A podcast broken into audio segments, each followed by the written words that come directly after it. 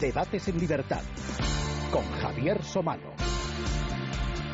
Muy buenas noches y bienvenidos a Debates en Libertad. La historia de esta noche es aparentemente sencilla, digo aparentemente. Hay dos protagonistas principales, hay más, pero principales, Cristina Fernández de Kirchner y Repsol, y un escenario, uno de ellos, Vaca Muerta, en la provincia, en la provincia argentina de Neuquén. Podríamos abreviar diciendo que es sencillamente la historia de un atraco, un atraco común, en el que hay una víctima, un atracador y el escenario de un crimen. Pero en el programa de hoy vamos a intentar ir mucho más allá y explicarles ese atraco, pero como a cámara lenta, con todos los detalles posibles. Cuando el fallecido Néstor Kirchner, el esposo de la actual presidenta de Argentina, era gobernador de Santa Cruz hace unos 20 años, apoyó la privatización decretada por el entonces presidente Carlos Saúl Menem de una compañía estatal argentina que se llamaba Yacimientos Petrolíferos Fiscales, YPF. La privatización, dijo Néstor, redundará en beneficio de nuestra soberanía. Su esposa, diputada en el Congreso por la misma provincia, también lo apoyó vivamente, y digo vivamente, y ahora imagínense ustedes a doña Cristina apoyando algo vivamente. Y así IPF se transformó en IPF Sociedad Anónima. Y en 1999 el proceso se culminó cuando la española Repsol, pasó a controlar la totalidad de la compañía, surgiendo Repsol YPF. Veinte años después, y con lágrimas en los ojos, una vez más, con lágrimas en los ojos, la viuda de Néstor se atrevió a decir que su esposo en realidad siempre quiso que YPF fuera Argentina. Ese fue su anhelo siempre, siempre, siempre, dijo Cristina tan vivamente como dijo lo contrario. Donde dijo que la privatización beneficiaba a la soberanía, resulta que lo que quería decir es que la expropiación era lo que beneficiaba la soberanía. No importa el cambio si lo dice Cristina. La cosa es que el desastre, total desastre económico y energético en el que abundaremos después de Argentina era mayúsculo, por lo menos desde que los Kirchner llegaron a la Casa Rosada, cuando Repsol, YPF, se trabajó el mayor descubrimiento petrolífero de su historia, en sus propias palabras. Vaca Muerta, 30.000 kilómetros cuadrados en la provincia de Neuquén, una, una, extensión aproximada, por ejemplo, a la comunidad autónoma de Galicia, bajo los cuales se encuentra una de las mayores reservas de hidrocarburos no convencionales del mundo. Luego les explicaremos con bastante detalle lo que es esto de los hidrocarburos no convencionales, lo que se necesita para su extracción y lo que supone para todos eh, ese hallazgo de Repsol. Y entonces, a la buena de Cristina Fernández de Kirchner se le ocurrió que había que reestructurar el sector de los hidrocarburos. Pero ¿por qué decir hidrocarburos cuando queremos decir solo IPF, o sea, Repsol, o sea, España? Y entonces comenzó el atraco. Lo que ella y su marido contribuyeron a privatizar, como diría aquel, expropiese. De todas formas, en esta historia hay muchísimos eh, más personajes, como la familia Eskenazi, como algunos gobernadores, como muchos ministros, como algún hijo, otros presidentes, y eso que llaman la cámpora, que lo tiene ese hijo, máximo para algunos, mínimo para otros, y que son imprescindibles todos estos personajes para, para comprender toda la historia eh, completa, este atraco a cámara lenta. Yo para esto, por supuesto, pues necesito ayuda, porque son muchos personajes y muchos conceptos. Y creo que la ayuda que tengo hoy, de verdad, es excepcional. Guillermo Gisfield, eh, coordinador de programas para América Latina de la Fundación FAES, que además con, con el informe calentito. Muy buenas noches. Buenas noches, Javier. ¿Cómo estás? No sé si hemos hablado alguna vez de Cristina o de Néstor. No, esta va a ser la primera vez, pero pero es importante. ¿eh? que no sea la, bueno, iba a decir que no sea la última o que sea la última, pero por lo menos que hablemos. Después eh, hablamos algo también de este informe de América Latina, Agenda para la Libertad, que se presentó, bueno, está calentito, yo ya lo he consultado alguna, algunas cosas, dirigido por Miguel Ángel Cortés, por Alberto Carnero y coordinado por Guillermo, que ya estuviste alguna vez hablando con nosotros sobre Iberoamérica. Gracias por estar esta noche con nosotros. Nos acompaña también Javier Reyes Mateus, que es profesor investigador del Centro de Estudios de Iberoamérica de la Universidad Monte Ávila, escritor y analista especializado en Iberoamérica y como este es un programa que le gustan mucho los libros, muy buenas noches Javier. Muy buenas También con libro calentito titulado Era cuestión de ser libres, 200 años del proyecto liberal en el mundo hispánico. En el mundo, en el mundo hispánico que está eh, escrito por, por él, por Javier Reyes Mateus y por Miguel Ángel Cortés. Yo aún no me lo he leído, bueno. pero lo tengo aquí, me lo voy a leer y mi compañero Mario Noya, que venía antes de mí, creo que ya ha dado buena cuenta de este libro con Miguel Ángel Cortés, pero lo leeremos. Muchas gracias por estar con nosotros esta noche. Gracias. También has estado en Debates y Libertad y tampoco hemos hablado de Cristina. Eso es. De Argentina. Bueno, pues siempre hay una primera vez. Rogelio Biachi, profesor de Economía de la Universidad Complutense de Madrid, colaborador eh, de esta casa y además un artículo mm, reciente que explicaba bastante bien, eh, de forma muy breve, lo que estaba sucediendo y nos ayudó a muchos a comprenderlo. Muy buenas noches.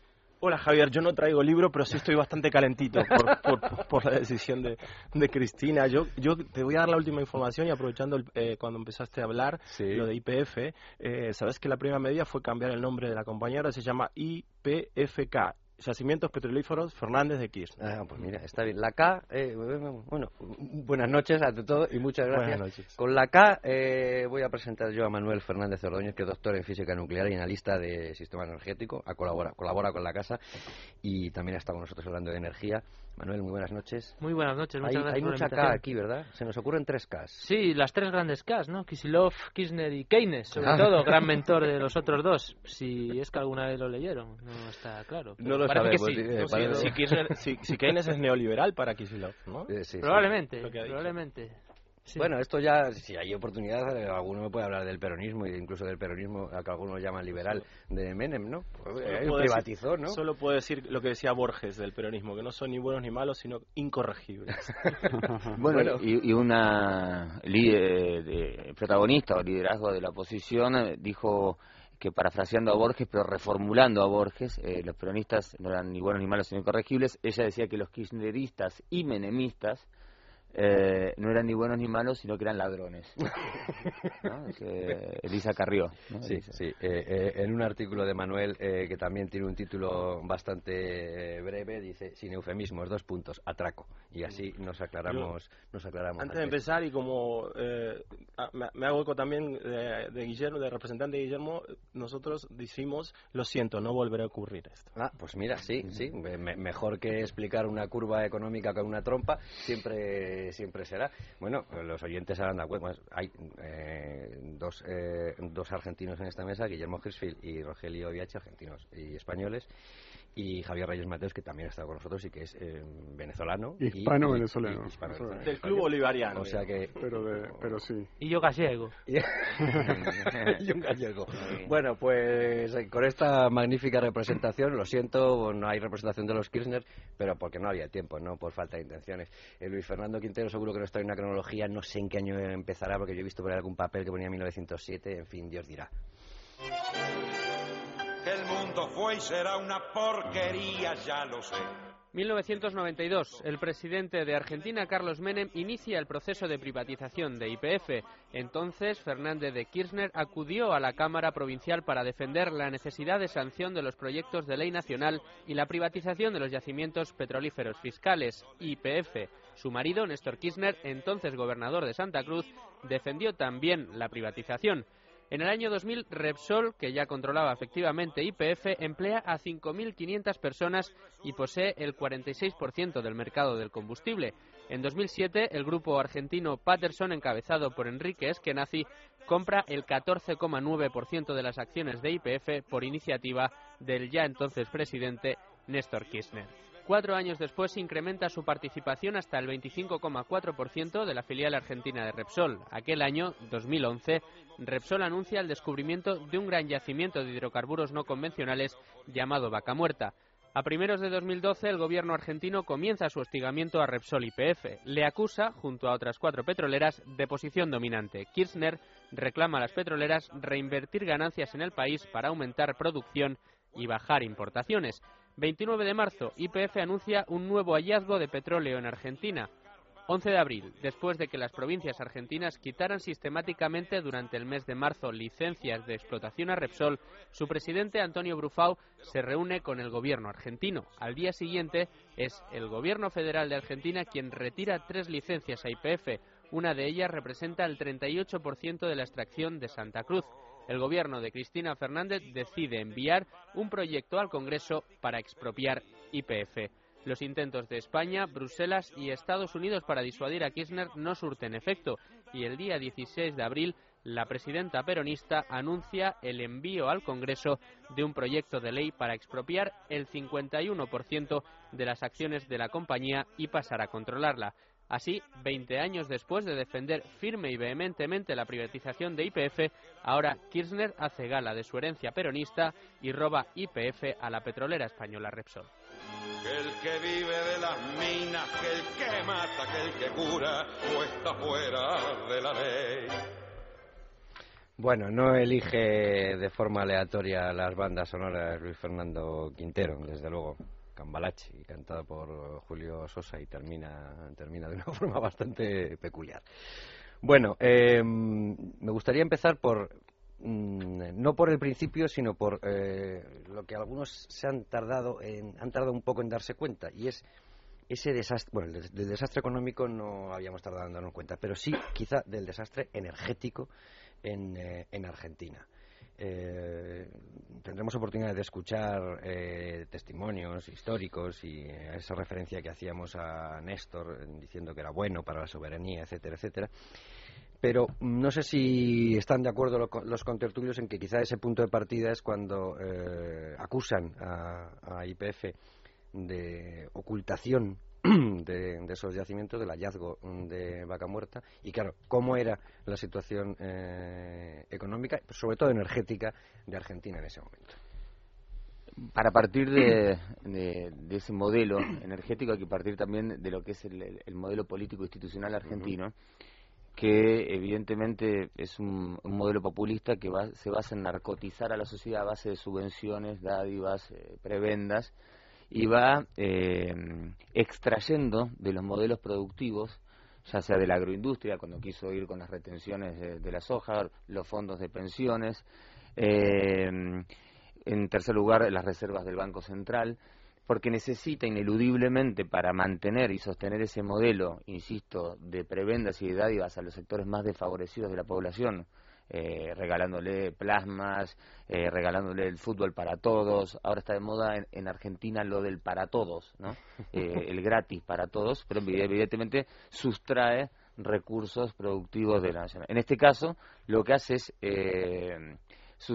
cuando no le queda más nada, decide esta expropiación para hacerse de caja, básicamente, para hacerse de dinero constante y sonante, digamos cargándose la seguridad jurídica, aislándose, aislándose del mundo y de la modernidad, digamos, los tres pilares fundamentales para que un país eh, eh, progrese eh, en un mundo globalizado, digamos. la seguridad, sin seguridad jurídica, evidentemente, es un síntoma de engaños y decepciones para toda la comunidad.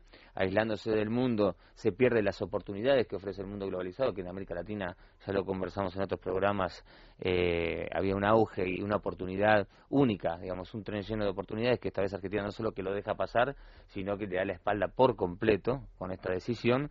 Y en tercer lugar, eh, digo que ese pilar de la modernidad por eh, implantar una política que la historia nos indica que conduce inexorablemente al fracaso, que es la estatización. Se la va a estar con Alan García del 87, cuando recordemos el propio bancos y compañía de seguro que eh, trajo como consecuencia una debacle económica brutal y, bueno, la irrupción de lo que después fue Fujimori y el eh, la caída total de las instituciones eh, en el Perú. el problema energético de la Argentina es, es muy simple de explicar es que los fondos, fruto del crecimiento que ha tenido la Argentina por exportación de materias primas y por la gran demanda de nuevos actores globales, de fundamentalmente de la soja, eh, que ha tenido la Argentina, eh, el dinero que provenía de ese crecimiento no fue destinado ni a infraestructura ni a nada que tenga que ver con el largo plazo, sino que fue destinado exclusivamente a medidas populistas eh, para cooptar, narcotizar, eh, insisto, eh, voluntades con el único fin de en el corto plazo ganar elecciones. Eh, que esto el señor eh, Kisilov, que sale descamisado, abogando, bueno, ya entraremos después a hablar de esta agrupación, eh, denominado La Cámpora, salga a defenderlo con las banderas del marxismo maoísta y que sus empleados los hace vestir de un color determinado, bueno, todo eso puede ser una estética, un maquillaje que en realidad pretende ocultar lo inocultable, ¿no? que estamos en presencia de, eh, eh, de lo que María Corina Machado, la líder de oposición, ya que tenemos un venezolano, le dijo a Hugo Chávez en la cara, expropiar es robar. ¿no? Se lo dijo se lo dijo en la cara en el Parlamento se lo dijo en la cara, expropiar es robar.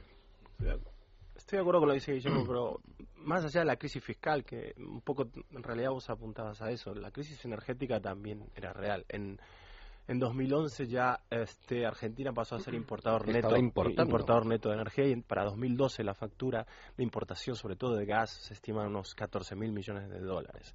Entonces, lo que necesita, como dijo Guillermo bien antes, eh, Cristina es imperiosamente una caja, se le acabó la, lo de los AFJPs, se acabó, o por lo menos todavía no puede echar mano de las reservas del Banco Central, aunque acaba de reformar la Carta Orgánica del Banco Central para, para disponer de esa caja también.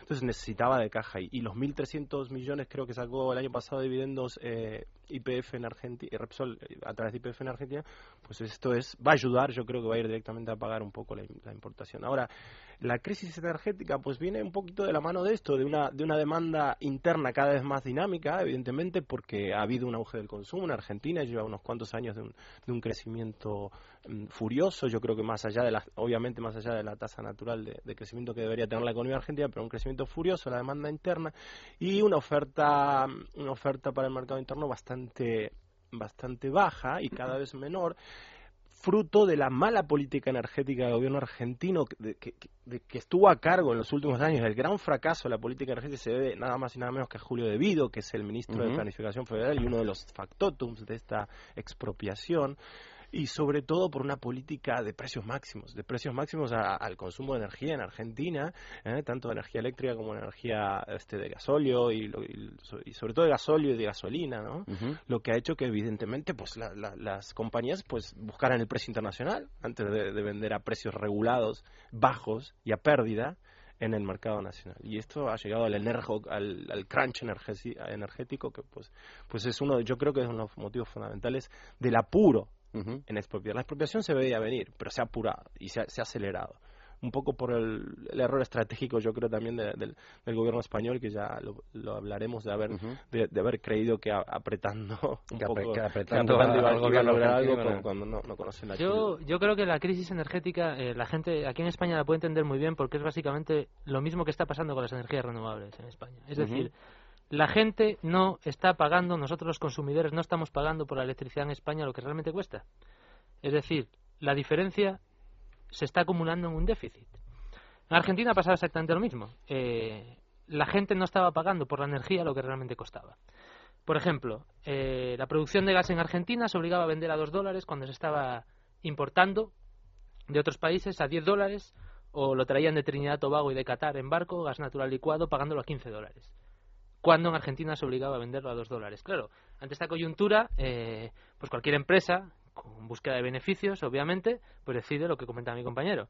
O bien no lo vendo, o bien lo vendo fuera.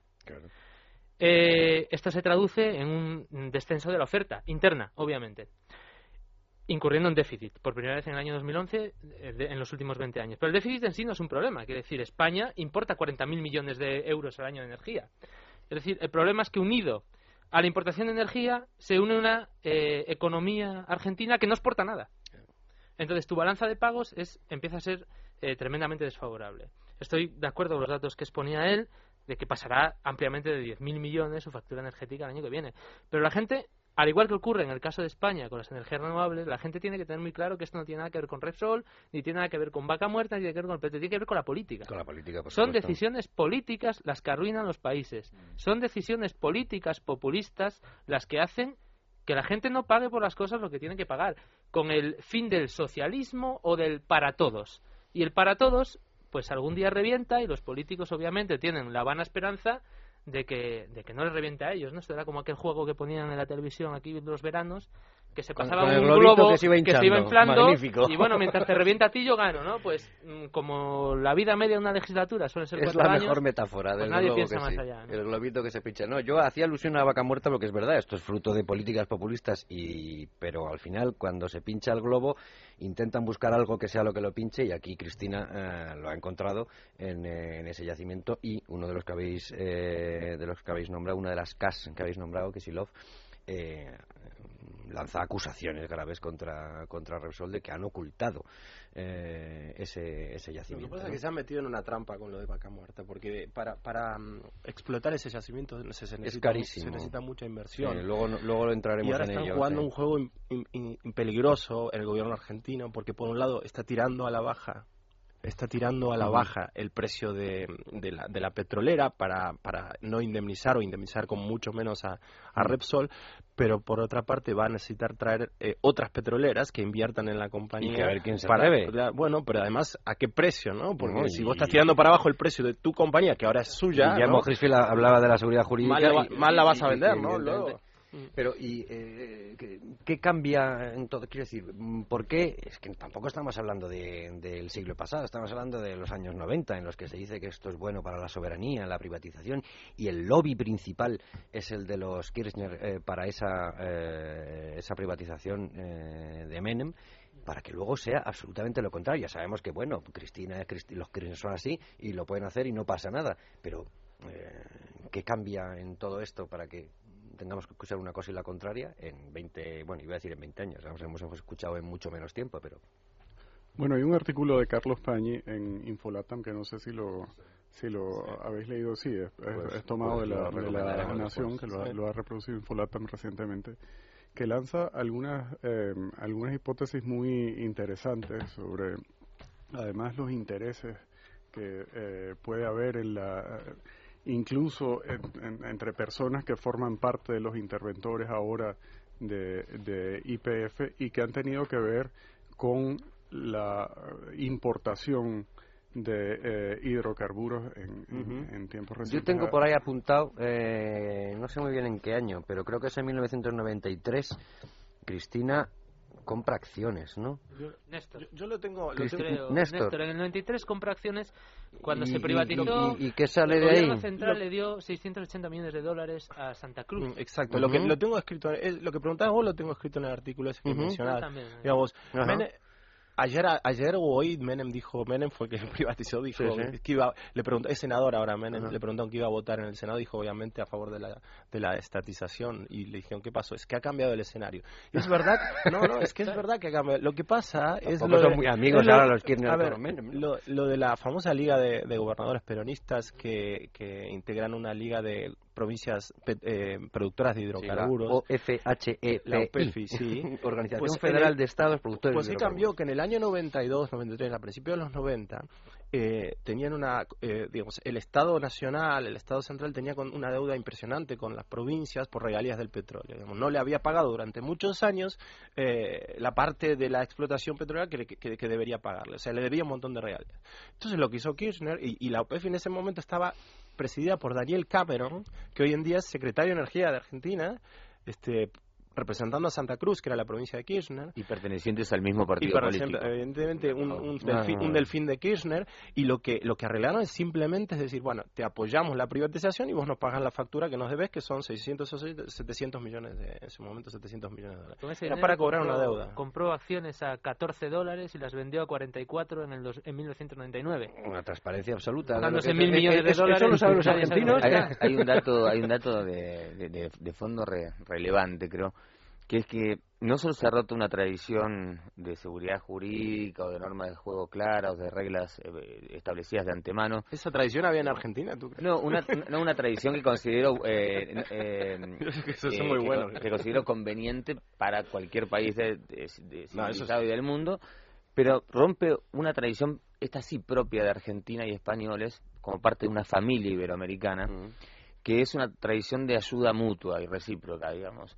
Eh, Argentina se había caracterizado hasta el, eh, el lunes pasado por tener gobiernos de un tinte, de otro, más demagógicos, menos populistas, más eh, que, mostraban ante un país que sufría adversidades colaboración y ayuda recibiendo inmigrantes, eh, bueno, y, bueno, y, España, con, bajo la presidencia de gobierno de José María Aznar, esto está recogido en las memorias de Condoleza Rice que ha salido publicada, eh, que ella cuenta eh, las, las tareas, eh, los esfuerzos que José María Aznar hizo en, el, después de la crisis del 2001 para que el Fondo Monetario Internacional vuelva a, sofocar a Argentina, a darle oxígeno a Argentina después de la crisis. Eso está en la página 182 de, de las memorias de Condoleezza Rice. Y eh, también los mil millones de euros que eh, el gobierno de España destina cuando Argentina estaba sufriendo una adversidad. O sea que era una ayuda, eh, una tradición de ayuda recíproca. La decisión de un político, como bien decía antes mi, mi decía que una decisión política puede acarrear consecuencias que, que no se miden, que a mediano y a largo plazo pueden causar unos perjuicios tremendos, tremendos. Pero que parece que sí las tiene bien medidas, ¿no? Eh, porque ahora eh, hablaremos de la racionalidad de los políticos. No, pero me refiero, no lo miden el daño que puede hacer y el daño que puede hacer a los argentinos, que eso se está hablando poco, porque parece que es que todos los argentinos están y ahora eh, algunos en España y algunos etarras juzgados recientemente van a la sede judicial, a ser juzgados con la camiseta de la selección argentina como para dar algún mensaje como si esto fuera eh, algo que aprueban todos los argentinos y, desde el punto de vista de la más bien es al contrario ¿no? desde el punto de vista de la racionalidad política fue una medida racional para Cristina fue una medida profundamente equivocada desde el punto de vista de los argentinos, de los accionistas de Repsol, incluso de los españoles, pero desde el punto de vista de la mentalidad del político, y de este caso de Cristina, fue una medida racional. Piensa en el corto plazo, el político gobierna a base de encuestas, venía de un... Eh, en Argentina ahora, hay, un, ahora hay una montada muy grande con un escándalo de una empresa llamada Chicone, Chicone Calcográfica, que era la encargada de emitir papel moneda en Argentina, y está acusado de corrupción el, vicepresidente, eh, mano derecha de Cristina, venía... Eh, tiene este escándalo, venía de un sonoro o rotundo fracaso por el tema Malvinas, que incluso se fue mosqueada y se fue enojada este, de la cumbre que hubo eh, hace poquito en Cartagena. Sí, ha venido todo muy, muy, mucha y bueno, Argentina. Eh, por eso digo, fue, fue, fue, apresurado por un montón de cosas. Y, y Cristina pues llegó enfurecida, llegó enfurecida a Argentina. Coincido, plenamente que la, que la decisión es deliberada, digamos. O sea, cualquiera que se plantee que la decisión es fruto eh, de una distorsión mental de, de esta señora, eh, parte de una premisa equivocada. Eh, la, decisión es deliberada, eh, es torpe porque va a sufrir unos perjuicios para el pueblo argentino, pero es deliberada. Con respecto a las encuestas, eh, esta mujer obviamente se maneja constantemente con encuestas de, de, patriotismo sí, patriotismo no, pero bueno, si San Martín hubiera hecho una encuesta no cruzaba los Andes, digamos, o, sea, evidentemente. Pero lo que, lo que mm, creo que es muy importante destacar es lo que decía Javier también, el daño que le está produciendo a, la sociedad argentina, a la, a la marca argentina, porque más que el daño que le produce a España, es el daño que le produce a los propios argentinos y a la Argentina de cara al futuro y si me apuras a Latinoamérica en su conjunto, digamos, como bloque, porque ya empieza a ser percibida este, por presidentes de gobierno de otros países latinoamericanos eh, algunos dicen, bueno, esto puede ser una oportunidad porque si hacen una cruz en el mapa de inversiones en Argentina, se aterrizarán en otro país. Pero otros empiezan a decir, cuidado, que si, la región es eh, analizada como un bloque y se percibe que una parte importante de ese bloque comete esta serie de atropellos a la propiedad privada, eh, quizá podamos eh, tener un efecto contagio. además de que hay una hay una huida en bloque, efectivamente, y es el bloque del, del ALBA, el que ha huido del CIADI, ¿no? Ecuador y Bolivia se, se retiraron en 2007 y en 2009 y ahora Venezuela se acaba de, retirar también, lo cual es ya una, una eh, declaración abierta de que no están dispuestos a, someterse al arbitraje internacional. Yo lo que sí creo, a mí, a mí me parece que sí que hay contradicciones en cuanto, a, en cuanto a la forma de, de, calcular, digamos, los riesgos de una acción, una acción evidentemente política, como, como han dicho eh, una acción de este tipo, ¿no? Hace, por ejemplo, un mes la veíamos lamentando la pérdida del, del Sistema General de Preferencias Arancelarias eh, ante Estados Unidos, ¿no? que fue producto también de una, de una decisión semejante. Es una cosa que no deja de ser una, una especie de, ironía de la historia, como se ha señalado, porque este, sistema general de preferencias fue precisamente planteado en los años 60 por un argentino, por, por Raúl Previs.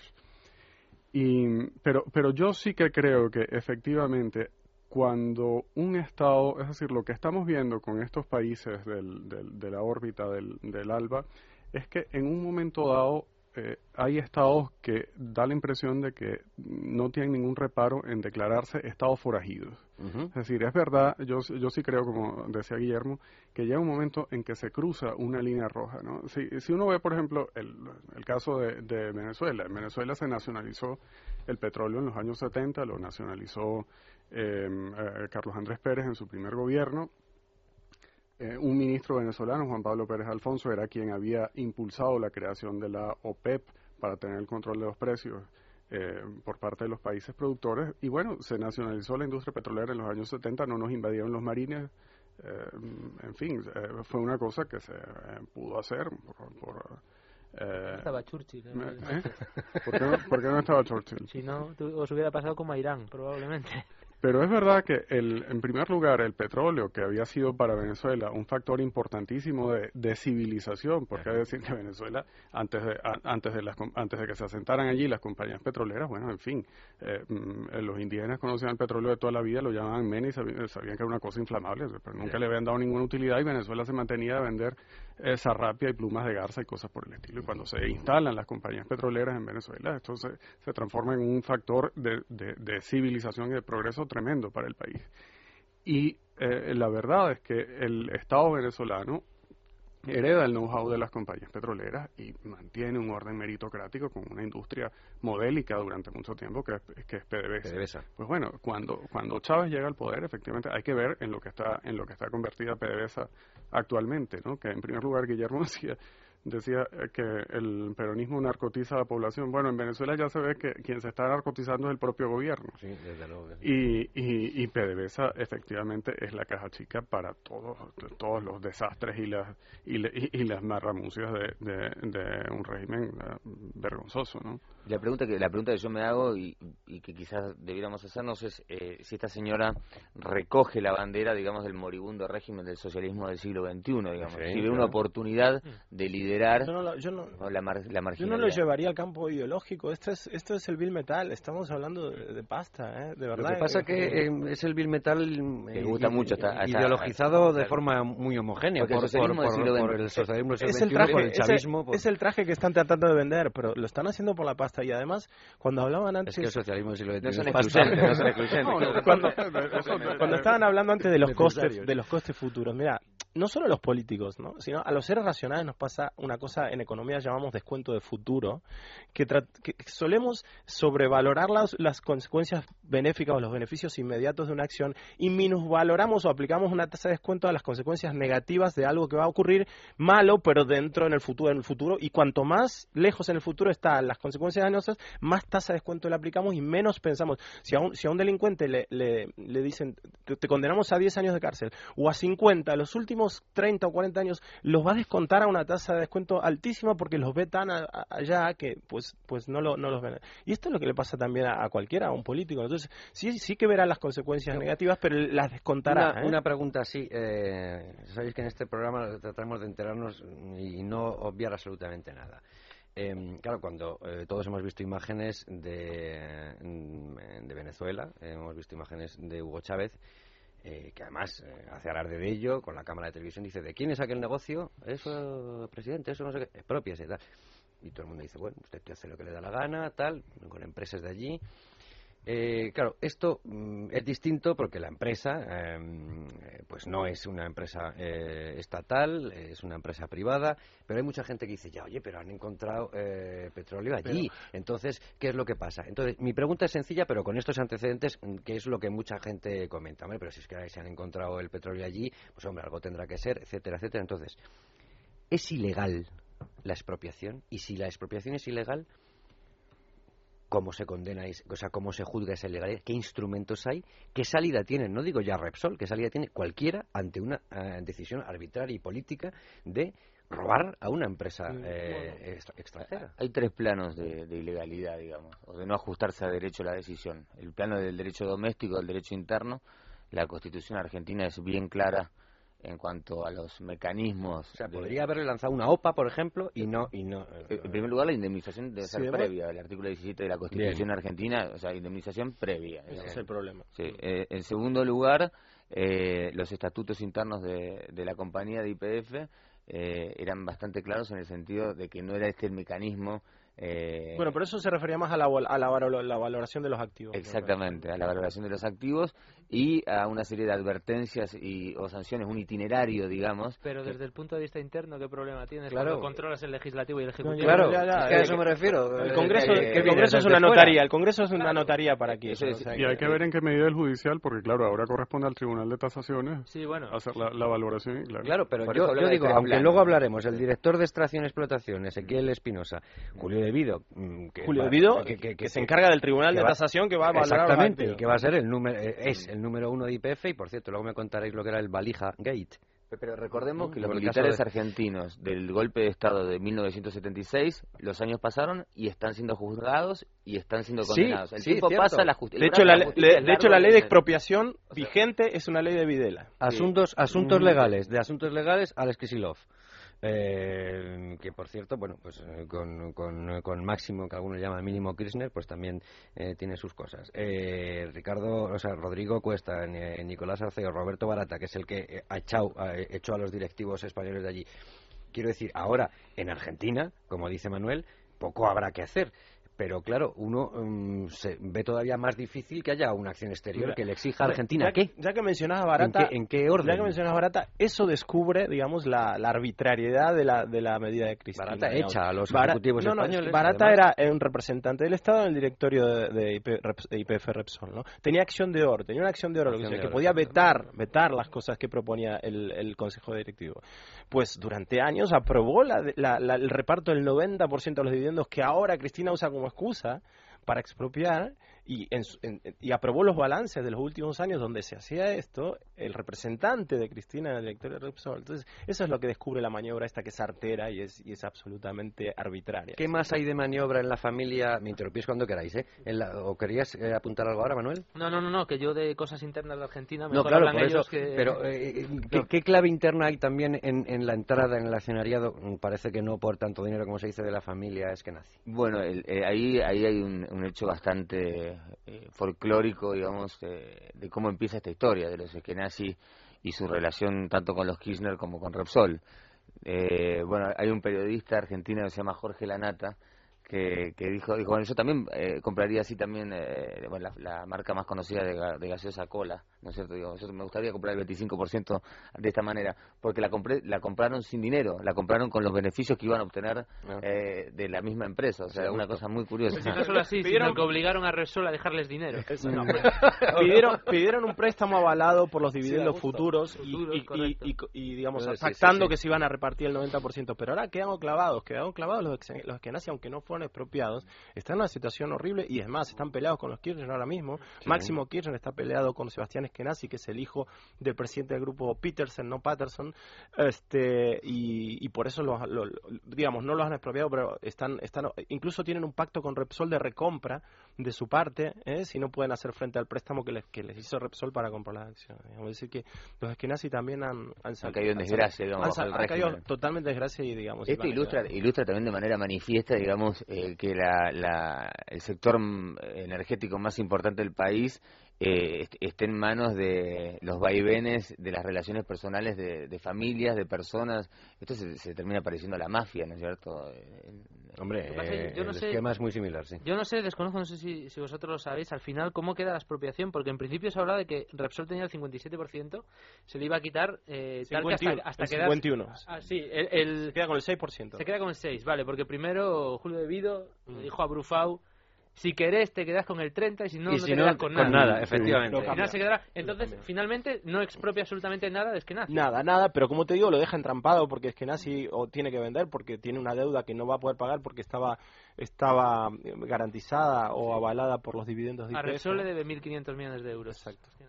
Entonces, eh, poniéndonos en el pellejo de Por cierto, para terminar con la Eskenazi, es una familia que empezaron a hacer negocios en Santa Cruz, la provincia de, ah, La provincia de los... donde se hizo el lobby por la privatización. Mm. Entonces, una vez descartadas las posibilidades, por lo menos ahora, bien es verdad que bueno, en un futuro podría ser, de hacer nada en, dentro de Argentina, pues eh, bueno, Mariano Rajoy se va a Colombia, a México, asistimos a un discurso de lo más digno y de lo más eh, claro de Calderón, eh, el FMI habla, habla Estados Unidos, bueno, no habla Estados Unidos, dice algo Obama, luego dice algo también Clinton, aunque a nuestro ministro de Exterior le parece poco y luego consigue que, diga algo más. ¿Cuáles son, ¿Cuáles son las salidas ahora mismo? La estrategia hasta ahora ha sido un poco equivocada en el sentido de la agresividad. Yo, a lo mejor Javier seguro lo conoce muy bien. En el 2007 eh, eh, se, expropia una parte de Petro de Petrobras, una empresa brasileña, y Lula adopta una, una estrategia absolutamente diferente que es la, del, la de la paciencia estratégica, digamos. Y al final llegó, se, expropió esa compañía, pero llegó a un buen convenio con, con Venezuela para, por, para, no el precio. no sé si se puede tener paciencia estratégica con Kirchner. Yo creo que yo creo que, pues, por lo menos la compañía debería tratar de negociar y incluso hoy, hoy el viceministro este Kisilov, este, abrió un poquito la puerta a sentarse a negociar. Kisilov ha abierto la puerta tanto como para decir que qué hacemos los españoles quejándonos de esto y ha recordado el caso de las líneas argentinas que dice que luego en España les quieren meter en la cárcel. Eso es la aportación, la aportación los cálculos hasta ahora allá es que le van a, le van a ofrecer unos 3.000 millones de euros. 3.000 millones. esos son algunos cálculos, sí. Cuando Repsol está pidiendo 10 o 12 o 14. Bueno, el, problema es que Venezuela es que eh, Argentina tiene un récord que supera incluso a, a Venezuela en, en eh, no solamente en demandas ante el CIADI, sino en incumplimiento de la sentencia. Un cuarto de las demandas en el CIADI, el 25%. 25%. No, un 33. llegamos al 33. Sí, sí. una, una Pero luego da igual porque no las paga, porque a Estados Unidos le debe aún dos demandas de expropiación que creo que suman 500 Sí, efectivamente, y eso es lo que, se, lo que se ha traducido en la, en la, en, la supresión del, del sistema de preferencias. Al final yo creo que la única... Arancelarias que es con lo que está con lo que está amenazando ahora la, la, Unión Europea, claro. Claro, yo creo que al final la única salida efectivamente es lo que ya les pasa, que es que ningún capital extranjero vaya a invertir allí. El año pasado acumularon únicamente 0,7% el problema Manuel El problema, Manuel, es que ya hay, hay muchas empresas españolas con mucho dinero invertido en Argentina. No, claro. Hay que tener un, equilibrio delicado entre a, ver cómo negociamos, porque a ver si están en peligro claro, pero, las telefónicas, los Pero luego pasa lo lamentable, que es que lo peor lo tenemos en casa, porque luego la Unión Europea se va a debatir si retirarle los beneficios arancelarios a Argentina y el Partido Socialista vota en contra. Exactamente. Entonces, al final no, perdona, Manuel, el Partido Socialista Obrero Español. El, Partido Socialista Obrero Español no. vota en contra. sí, y CIU y PNV votaron para que ni siquiera se debatiera la cosa. Y al final la respuesta más contundente viene desde, desde Inglaterra que, que pide que se les expulse de Claro, pero es que eh, el, y de Francia y de Francia, ¿eh? eh bueno, Francia no está para anunciar ¿sabes por qué no? Porque Total es una empresa francesa que tiene una buena parte del mercado petrolero. Y se entró, a negociar. Eh, lo que dijo Rogelio es, es un dato que no se puede omitir del análisis que hay 30 mil millones de euros eh, anclados en Argentina hmm. de empresas españolas de sectores muy importantes y que evidentemente ante esta situación eh, se, se, pone de relieve, digamos. Claro, Guillermo, es que eh, algunos alertaron de que Cristina ya había hablado de otros sectores, y había hablado de bancos y había hablado de telefónicas. Va por todas. Entonces, va por todas. ojo, porque ese no, no sé qué mensaje es ahora mismo, pero si lo que tenemos que esperar es que la respuesta argentina sean efectos eh, de su decisión y no medidas eh, contra su decisión, eh, Javier? Es, quedarse a esperar, que no sé si es una buena actitud internacional esto, porque eso estarías confesando que no hay nada que hacer. Exacto, es, mirar de rodillas al adversario, en este caso. Javier, por ejemplo, dejar de importar, alguna cosa que sabéis, dejar de importar bioetanol y soja. Eh, 750 millones al año. Y perjudica a los ojeros y ella contenta porque son, dice, a estos y perjudica a gente que no tiene nada que ver y perjudica a gente que no tiene nada que ver. Eliminar las, eh, las eh, barreras arancelarias, pues no, te voy a contar una eh, anécdota. Ocurre lo mismo. Siempre vas a, perjudicar únicamente a la gente que no tiene nada que ver, que va a ser el pueblo argentino. Javier, te voy a contar una anécdota que también ilustra y pone de manifiesto las características del personaje que gobierna la Argentina hoy. En el Día de la Bandera, que se celebra el día de conmemoración del Día de la Bandera de la Argentina, en, nuestra ciudad, en, Rosario, en la ciudad donde nacimos nosotros y, Messi. Sí, Eh, una cámara, mm, una cámara mm, no profesional, no, no de, un medio de comunicación, la toma a ella eh, murmurando, esto que pueden detectar de lo que se murmura con los labios, diciendo, ahora vamos a por todo. o sea, ahora vamos a por todo. Y el problema de esta gente, me acuerdo que, que un, eh, declaró un, un ex, eh, un, un, hombre que había pasado por, por el terror nazi, dijo, ¿qué aprendiste de la lección eh, nazi? Que cuando dicen que vienen a, por ti, tómatelo en serio. Y ella dijo, vamos a por todo y van a por todo. O sea, no, no... O sea, más allá de las medidas concretas, de las represalias concretas, pues, pues la verdad que eh, ellos, eh, Argentina tendrá que tomar conciencia que ingresa a un club apestado, el club bolivariano, si me permite Javier, digamos, la expresión, donde el riesgo país, hoy en día el riesgo país Argentina está en primero o segundo lugar si consideras los seguros contra default de líquidos, digamos, es decir, que ha crecido mayor, este, perjudica su financiación. Argentina está con una crisis fiscal importantísima, no, llegan a un acuerdo con el Club de París, este, el Banco Mundial acaba de salir este, presionando también a Argentina por este tema, que es uno de sus pocos financiadores en este momento, o sea que o sea, hay que hay que poner más que una medida concreta represiva, pues no te importa biotanol o lo que sea, pues pues sabes que esto te conduce a un problema de, de, estrangulamiento en tu financiación importantísima a nivel internacional. Bueno, yo yo en su momento em, hace hace unos años escribí un, un artículo precisamente para la para la Fundación FADES a la que pertenece Guillermo, en donde hablaba del sistema de Venezuela como el totalitarismo paródico, mm. porque una característica del sistema venezolano eh, o, de, la política de, Chávez era que parodiaba, es decir, que duplicaba las instituciones eh, democráticas para, para ser instituciones paralelas, ¿no? para, para que le, le quitaran poder a la, a la ilegitimidad a las instituciones eh, constituidas. Pues esa política que ha funcionado en lo interno en Venezuela también está funcionando ahora o también se está poniendo en práctica por parte del, del, no y por ah, parte del, del tema bolivariano en el escenario internacional no entonces bueno ellos han hecho esto del ALBA del CELAC de tal para desconocer los foros internacionales y ahora se ha visto que quieren hacer lo mismo con este discurso absolutamente retrógrado de la soberanía para sustraerse también, porque por ejemplo ya se ha visto que, bueno, ahí está independientemente de la pertenencia o no al CIADI, siguen eh, rigiendo los, los, eh, los APRI, los Acuerdos de Protección y Promoción.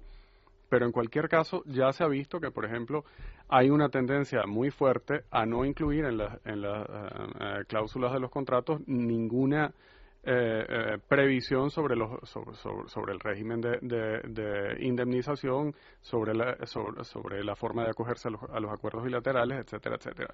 Y lo que creo es que efectivamente esta gente apuesta a la, a la autarquía, ¿no? a la, autarquía del doctor Francia en el siglo XIX en Paraguay, porque creo que aquí la fórmula es de paupera et impera. A ellos lo único que les interesa es que eh, es tener dinero para financiar sus revoluciones, ¿no? Para apuntalarse sobre políticas eh, populistas y por lo demás están las, eh, las redes de delitos, es decir, en, Venezuela, por ejemplo, la, la, petrolera PDVSA, en Venezuela, existe un control de cambio, también lo escribí yo para un papel de la Fundación FADES, existe un control de cambio leonino que le eh, impide a los venezolanos adquirir divisas.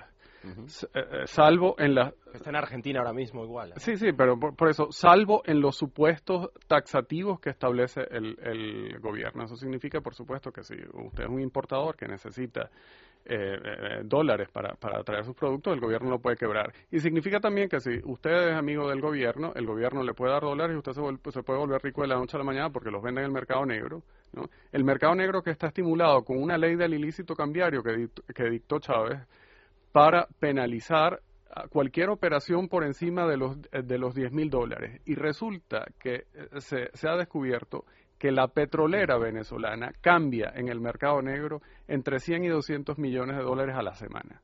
a la semana. Sí, sí, a la semana. O sea que ya con eso se, se, puede ver cómo se financia la, la revolución. con el petróleo continuamente se repite porque tal como lo está contando es exactamente lo que pasa en Irán ahora mismo. Exactamente lo mismo.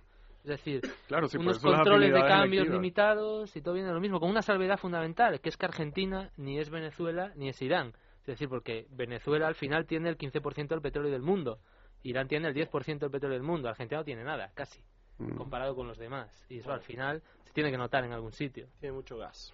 Mm. Hablaba yo antes de, lo del eh, biodiesel y era así. O sea, que, el, gobierno lo aprobó el, el viernes. Ya veremos, no sé. Supongo que habrá alguna alguna reacción que nos ayuda a comprenderlo, pero ha aprobado la orden que limita la entrada de biodiesel argentino en España. No sé si esto es una medida, insisto, eh, y supongo que afectará a, terceros, pero, no, sé, si es medida o no, pero...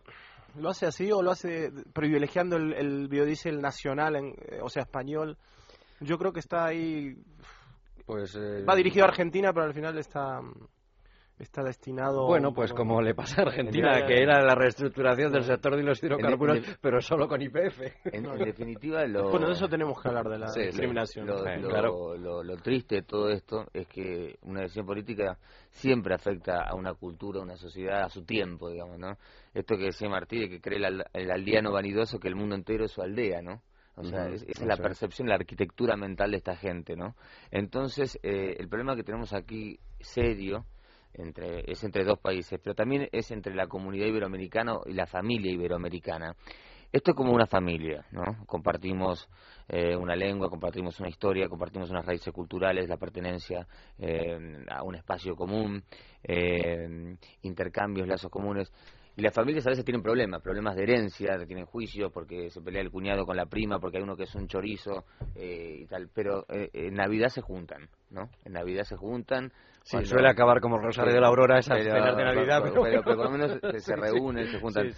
y, también eh, a veces están peleados los tíos, pero los primos se ayudan y no sé qué. Eh, lo que sería muy triste es que la sociedad civil española, la sociedad civil argentina y todos esos intercambios fluidos que habían existido durante mucho tiempo en el deporte, en la cultura, en el arte, se vea y se va a ver, digamos, contaminado, contaminado, digamos, por la decisión política torpe, miope, mezquina. Y, hubo un mal cálculo de Cristina. Pasó en el 82 con las Malvinas. Con las Malvinas pensaba que los argentinos pensaban que se metían solo con Inglaterra y enseguida se dieron cuenta que se metían con Estados Unidos y con la con la NATO, con la OTAN, etcétera.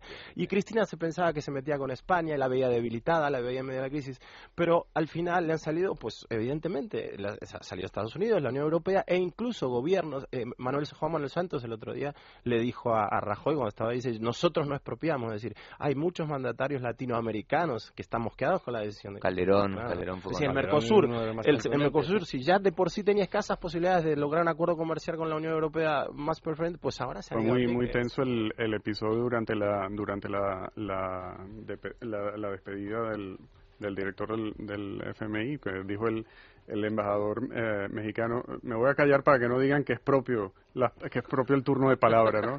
bueno, hoy, hoy, la reunión preparatoria del G20, eh, que había mm, ministros de Industria, Comercio, técnicos, eh, la representante argentina dijo, por favor, no, creíamos que íbamos a hablar de un tema bilateral, e ironizó uno de los miembros de la, de la mesa. Bueno, es como, es como omitir que tenemos un elefante dentro de esta habitación. Dijo. O sea, pues con el elefante, ya estamos con los elefantes. Estamos con la trompa del elefante. Sí, sí, y con, eso, bueno, pero siguiendo, siguiendo con la lógica esa, digo, pero... Tenemos que hacer una breve pausa y después de la pausa eh, Guillermo eh, nos tiene que dejar eh, y no quería eh, despedirte, Guillermo, sin recordar este América Latina, una agenda para la libertad, una agenda de libertad, no estaría mal también para la libertad, 2012 dirigido por Miguel Ángel Cortés y Alberto Carrero y coordinado por ti, por Guillermo Hirschfield. No sé si habrá que hacerle a lo mejor un, ah. una, una, separata, un suplemento y añadir, porque cuando veo luces y sombras donde estamos, eh, creo que va a haber que añadir un, otro, sí, otro sí digo, como dicen los abogados.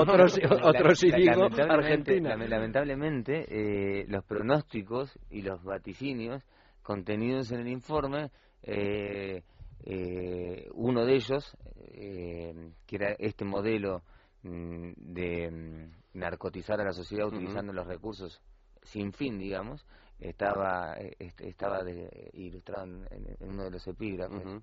Eh, es lamentable cuando te da la razón la realidad en estos casos. ¿no? Pues sí, científicamente está bien y es reconfortante porque uno ha acertado, pero luego, claro, eh, acertar sobre, sobre estas eh, desgracias pues es lamentable. Gracias, Gracias, Guillermo. Esto siempre está disponible porque además FAE la verdad es que comunica bien y todos los trabajos que hace llegan a casi todo el mundo, que lo quiere leer, claro y aquí también. Muchas gracias. Hacemos una pausa y continuamos, que me quiero enterar yo de cómo se extrae esos hidrocarburos no convencionales. Lo digo por si encontramos alguno por aquí. Debates en libertad con Javier Somano. Soy Manuel Román y los seguidores de la historia del pop español podrán escuchar un nuevo capítulo con grandes éxitos de 1970, desde Cuando me acaricias de Maritrini a Paco, Paco, Paco de Encarnita Polo. Y con un especial recuerdo a José Guardiola, el ídolo de los años 60 que acaba de dejarnos. Será el domingo de 4 a 4.30 de la madrugada. No se lo pierdan. Historias del pop, del pop español, con Manuel Román. Debates en libertad con Javier Somano. Bueno, se ha marchado ya Guillermo Hirschfield, que tenía cosas que hacer. Ocupa su asiento, no digo su lugar, eh, Luis Fernando Quintero. Buenas noches, Javier. sus tangos. Sí. Bonito tango. Sí, sí, muy bonito. Además, Cambalache, Cambalache claro. Yo creo que iba... que Santos dice. Sí, sí, sí, cantado por Julio Sosa. Y, hombre, pues tenía... Yo creo que venía muy al caso. Pensé, dije, no sé si poner un tango o no. Y cuando ya vi la letra dije... Y si nos ponemos históricos, históricos, eh, ¿serías capaz de ofrecerme alguna cosa más? Históricos, históricos, alguna cosa más. Una cosa que viajemos en el tiempo. Sí, yo creo que yo creo que podemos recuperar un sonido de ¿Pero hace... ¿qué, nos ilustraría ese sonido? Pues nos ilustraría otra expropiación. ¿Ah, sí? Pero además contada todos los entresijos y además eh, muy orgulloso de, de, los cambalaches que hizo en aquel momento. Hacemos una cosa, lo escuchamos y a, y a ver qué capacidad tienen nuestros cortertulios de analizar, a ver si saben quién es y más o menos en qué año. Los ingleses que habían terminado la guerra y andaban un poco pobres, se vinieron enseguida a venderlo. Cuando llegaron, Miranda le dijo, no, nosotros no hemos dicho nada, dice, eso es una cosa buena, pero si ustedes lo vendieran y nosotros lo compraríamos, ¿cuál sería el precio? Le dijeron el valor de libros. ¿Y cuánto es el valor de libros? 10 mil millones de pesos argentinos. Miranda lo miró y se rió. Le dice, ¿cómo vamos a pagar 10 mil millones de pesos por fierro viejo? No era fierro viejo. Bueno, siguió discutiendo y un día viene y me dijo, bueno, está cerrado el asunto. Los conseguimos los ferrocarriles por 2.029 millones de pesos. En el contrato de compra-venta, Miguel Miranda le puso que se compraban bienes directos e indirectos de los ferrocarriles. Esos indirectos representaban 26.000 propiedades que tenían los ferrocarriles en el país. Esto no se dieron cuenta los ingleses cuando se hizo el, el contrato de compraventa. Por eso Mr. Eddy cuando se firmó se desmayó. Bueno, no era una psicofonía, pero, pero casi. Hombre, el sonido era es muy antiguo y era, bueno, eh, por qué no decirlo, eh, encontrado en internet rebuscando mucho eh, la expropiación fue en el 47, este sonido creo que pertenece ya a los 50, que era cuando Perón lo explicaba a los periodistas en, un informe, ya digo, sacando pecho, hablando de coimas y, de cómo, de si hablando en plata se la metieron doblada a los Todavía más tarde, cuando, cuando Perón ya vivía aquí, ¿verdad? Podría ser. Sí, sí, sí. Perón desayunaba en un Vips, por cierto. En, el Vips de, en un Vips de Argüelles, por ahí desayunaba Perón. Sí, sí, no. Y había una seguridad en, Madrid, en algunos casos, alarmante, eh, que no sabía lo que iba a haber. Dice, los ingleses, cuando lo firmaron, se desmayaron. Bueno, yo creo, yo creo que se dieron cuenta, dice.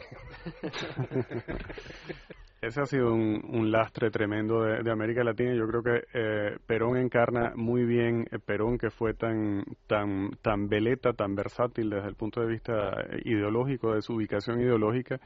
Yo creo que encarna perfectamente esas alianzas eh, del, del, del, pensamiento tercermundista, es decir, el pensamiento mm, de izquierdas, antiimperialista, etcétera, con el nacionalismo, que por el contrario es una herencia que suele asociarse con la, con la derecha latinoamericana, ¿no? con ese, ese nacionalismo autárquico cerrado, que siempre busca tener un, un enemigo extranjero enfrente. ¿no? En el caso de Argentina, por ejemplo, fue emblemática la, la famosa denuncia del, del Tratado Roca-Runciman para, para que efectivamente los eh, ingleses fueran el el, el, coco, ¿no? Al, que, al que tenerle miedo. No tan lejos en el tiempo como, como este testimonio, esta psicofonía que nos ha traído Luis Fernando Quintero, 20 añitos. Digo porque, como lo hemos dicho muchas veces, no sea que digan que nos lo hemos inventado, que sí, que Néstor Kirchner quería eh, la privatización de IPF. Vamos a escucharle. Realmente para los santacruceños es muy importante, porque esto va a evitar el éxodo y el despoblamiento, va a permitir la inversión y la reconversión económica de Santa Cruz. Todo eso es lo que ahora se va a perder. No, esto fue una cuestión de que le debían dinero. Como dije antes, le debían, le debían ahí una factura de regalías que luego al final tuvo problemas Kirchner con eso porque depositó el dinero ese en Nueva York y tuvo una, alguna denuncia ahí en Argentina por ese tema. Esto es una cuestión de dinero. Yo, si, si quieres, nos metemos en el tema un poco de, como, como decía Lacan por ahí. Esto.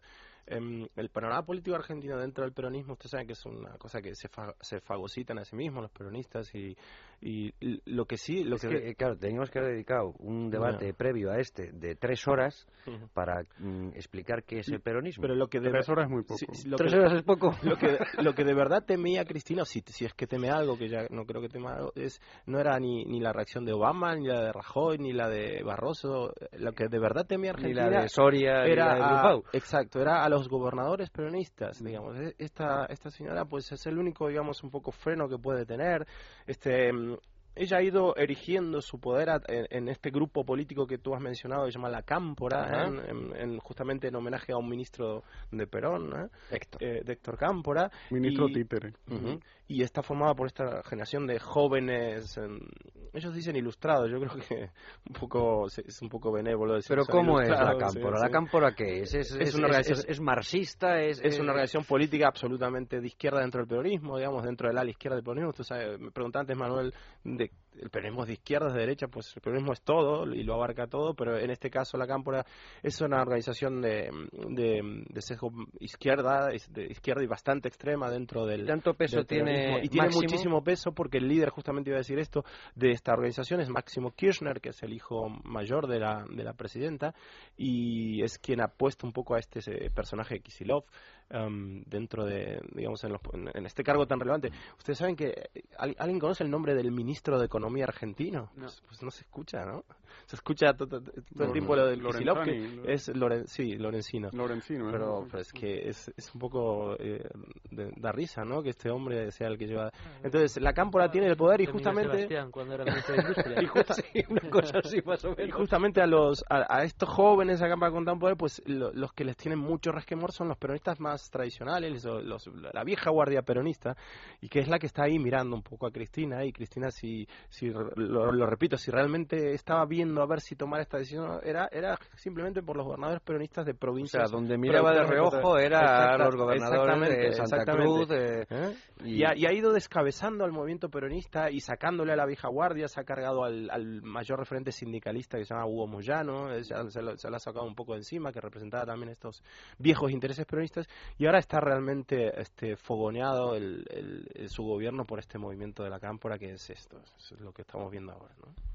Pero tanto poder puede tener. Tiene mucho poder, sí, sí, sí han ido avanzando. la primera empresa, es más, la primera empresa que les, entregó y les regaló Cristina la Cámpora fue Aerolíneas Argentinas.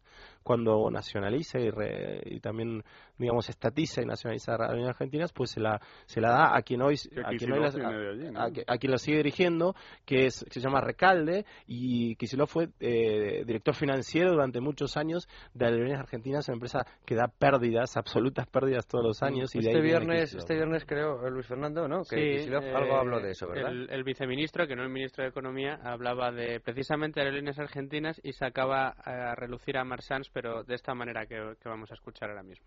Él ha dicho que también va a denunciar esto que ha ocurrido en el tribunal, en tribunales internacionales. Lo podrá denunciar ante el FMI, ante el FBI, ante la CIA, ante quien quiera denunciarlo. Se puede ir a recorrer los tribunales de España, como le pasó a la pobre gente de aerolíneas, ¿no? Eh, al grupo Marsans que le fue peor por ahora en España que lo que le fue acá, porque en España los quieren poner presos.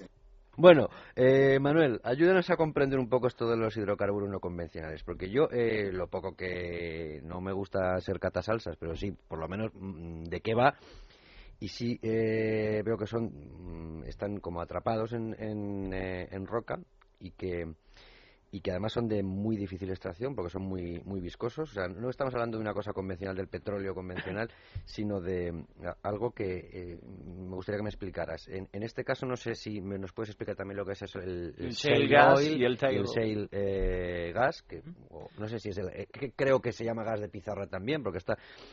Pero por lo visto, este este hallazgo de vaca muerta es complicadísimo la extracción, se hace con, eh, con agua presión sobre la roca, es algo que eh, cuesta mucho dinero, pero parece que Estados Unidos, por ejemplo, ha encontrado ahí la forma de ir a un, eh, a un hidrocarburo de más difícil extracción, pero que parece que con más futuro que, que, el otro, que se va agotando, ¿no? Y cuando se habla de, de recursos naturales, sobre todo de hidrocarburos, se suele hacer la pregunta que se hace todo el mundo, ¿no? De, pero bueno, ¿para cuántos años tenemos hidro, hidrocarburos? ¿no? Siempre se habla del picoil, del petróleo y tal. la pregunta es, errónea de, base, porque la pregunta de cuánto petróleo queda no tiene sentido. La pregunta que tiene sentido es cuánto petróleo queda, a qué precio. Esa es la pregunta que tiene sentido. Porque a medida que los hidrocarburos vayan escaseando, su precio aumente, eh, comenzará a ser rentable explotar otros yacimientos que hasta ahora no lo eran, por el precio de su extracción. Lo que pasa un poco con los hidrocarburos es que, es que hasta ahora se están explotando pues aquellos eh, yacimientos de petróleo que se llaman petróleos convencionales, que ah. para que nos, hagamos una idea es que uno se encuentra una gran bolsa de petróleo eh, de muy fácil extracción, es decir, uno hace un agujero y el petróleo casi brota y sale, se pincha y sale. Por ejemplo, el petróleo que hay en Venezuela, muy abundante, de muy buena calidad y de muy fácil extracción, extracción barata. Pero claro, eh, a medida que el petróleo va aumentando de precio en los mercados internacionales, pues empieza a ser rentable hacer otro tipo de, exploraciones, de explotar otro tipo de yacimientos que hasta ahora no lo eran. Y los que están ahora de moda y de los que habla todo el mundo, pues son los eh, yacimientos de mm. esquistos, o los que es shale gas, shale oil, que es petróleo en esquistos. ¿no? Entonces esto es efectivamente eh, lo que tú comentabas. En lugar de encontrarte una bolsa subterránea que pinchas y el petróleo sale y luego sale el gas, lo que pasa es que el petróleo está atrapado en rocas, en bolsas más pequeñitas eh, y en, concentraciones mucho más pequeñas. Entonces lo que hay que hacer es, intuitivamente, para que todo el mundo nos entienda, es ir rompiendo esas rocas para que el petróleo vaya fluyendo hacia afuera. Entonces lo que se hace es un agujero hasta llegar a la zona del yacimiento, puede ser 3, 5 kilómetros bajo tierra. Un agujero que se hace. Un agujero. Corrígeme si me equivoco, que yo he hablado de la fractura hidráulica, no sé si es sí, que. se hace un agujero, se mete un tubo y por ese tubo se mete agua a muy alta presión. Y lo que va haciendo ese agua a muy alta presión es ir horadando huecos en la roca de tal manera que el petróleo y el gas vayan fluyendo hacia afuera. Entonces, claro, eso es una explotación muchísimo más costosa no solo más costosa económicamente, sino tecnológicamente. Y hay que tener eh, unos conocimientos en las tecnologías avanzadas, que ya veremos si Argentina es capaz de explotar por sí sola ese yacimiento Dicen algunos que muerta, o tendrá que llamar a China para que lo haga. Eh, este es un punto importante. este es un punto importante que posiblemente se podía haber hecho antes. Porque pasó, antes me refería a Irán, pero es que es que conviene mencionarlo porque la, la, historia siempre se repite, ¿no? Eh, a principios de los años 50, cuando Mohammed Mossadegh eh, nacionalizó el petróleo iraní, eh, quitándoselo por aquel entonces la mayor refinería de petróleo que existía sobre la faz de la tierra, la tenían los ingleses en Irán, cuando lo nacionalizó, probablemente, si no recuerdo mal, creo que tardó casi un año en sacar un barril de petróleo.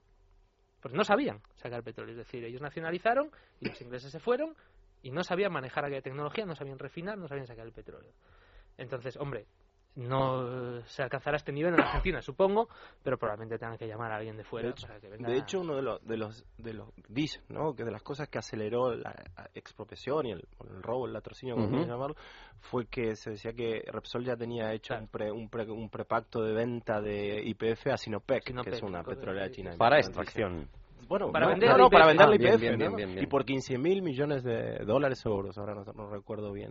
Incluso hace ya un tiempo que hay otras empresas petroleras chinas, una se llama CNOC, que están ahí interesados en ir a explotar el petróleo. Los chinos van por libre un poquito, entonces, pues yo creo que, que Kirchner se está está viendo ese ese lugar para ir a buscar inversores. Pero quiero decir, eh, es difícil, eh, pero es rentable. puede convertirse en rentable porque por las prospecciones que, que, hay, ahí hay mucho, ¿no? Una de las cosas que acusaba Kirchner a... Una de las más importantes. Tercera reserva mundial que de gas, de, de, gas. y es la tercera reserva, efectivamente. Han aparecido 22.000 millones de barriles de petróleo eh, la previsión potencialmente extraíbles de la vaca muerta que colocaría en Argentina ahora mismo eh, hasta el año pasado hasta el descubrimiento de la vaca muerta estaba más o menos en el puesto 30 del mundo en reservas de petróleo tenía el 0,2% del petróleo del mundo. Ahora se situará más o menos al nivel de Brasil eh, con un 1 o 2% del petróleo del mundo Es decir, es un salto importante. Una de las cosas que, acusaba permanentemente Cristina Kirchner a, Repsol era de, ir vaciando los pozos de petróleo y de extraer cada vez menos petróleo de los pozos.